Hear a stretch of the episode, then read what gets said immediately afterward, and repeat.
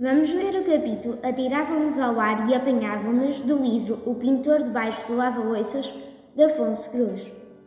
Todos os jardins da nossa infância são jardim de paraíso. A pele suave desses tempos em que se corria com as pernas arqueadas, soltando uma espécie de luz pela respiração. Ríamos a correr para os braços dos adultos numa entrega absoluta. Eles, os adultos, atiravam-nos ao ar e apanhavam-nos com mãos ásperas. E, talvez por isso, quando crescemos, nunca mais deixamos de esporadicamente sonhar que voamos e de sonhar com gigantes e anões, pois eram essas as nossas proporções.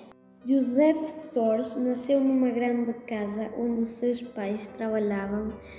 A propriedade pertencia a um coronel do exército chamado Moller. Nas traseiras havia um grande jardim cheio de flores, cercado por um muro alto todo em pedra. A mãe do Joseph Sturz era engomadeira e o pai era mordomo, enquanto a mãe era uma figura sem protagonismo, baixa e simpática, com massas de rostos salientes. O pai era um homem muito especial. Não havia ninguém tão sincero quanto ele.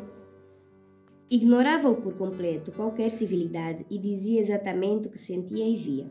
Quando o filho nasceu, mal a parteira lhe havia cortado o cordão umbilical, exclamou: Parece um rato. A parteira, que se chamava Marija, olhou de lado e o mandou sair. Mas o mordomo quis pegar-lhe ao colo. Estava enternecido e chegou mesmo a passar a mão pelos olhos para os limpar. Os seus braços enormes faziam com que o recém-nascido parecesse ainda mais pequeno.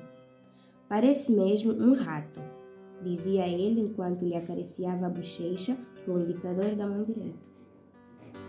A senhora Source sorria de cansaço, com as maçãs do rosto maiores do que era habitual. Maria tirou o bebê das mãos do mordomo e pô-lo nos braços da mãe para que ele mamasse.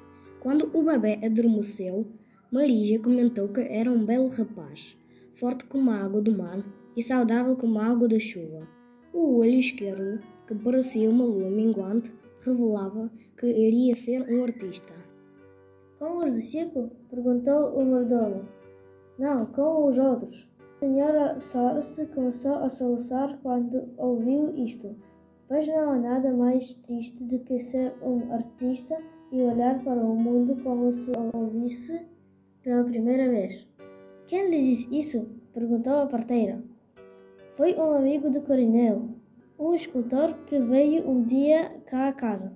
Pareceu-me uma grande felicidade que quando se olha para o mundo parece sempre que é a primeira vez que o fazemos.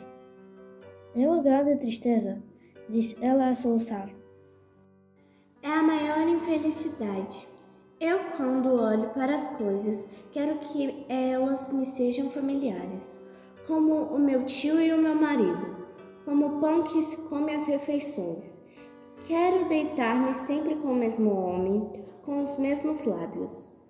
Quero que os lençóis de hoje se pareçam com os lençóis de ontem, mesmo que os bordados sejam completamente diferentes. Não quero que os beijos que recebo sejam novos. Quero que sejam velhos, quero que sejam os de sempre. Não me quero sobressaltar como quando era jovem.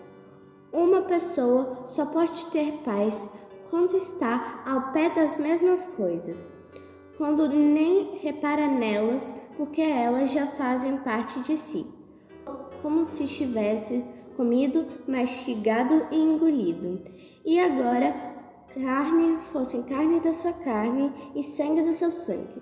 Só somos felizes quando já não sentimos os sapatos nos pés. E ao dizer isso, adormeceu. Este excerto literário foi lido por Francisco Bartolo, português, Francisco González, venezuelano, Chelsea Serra, angolana, Pavel Dulin, russo, Pavlo Bodnarchuk, ucraniano, Esther Silva, brasileira. Todos eles alunos do primeiro, segundo e terceiro ciclos do agrupamento de escolas de paredes.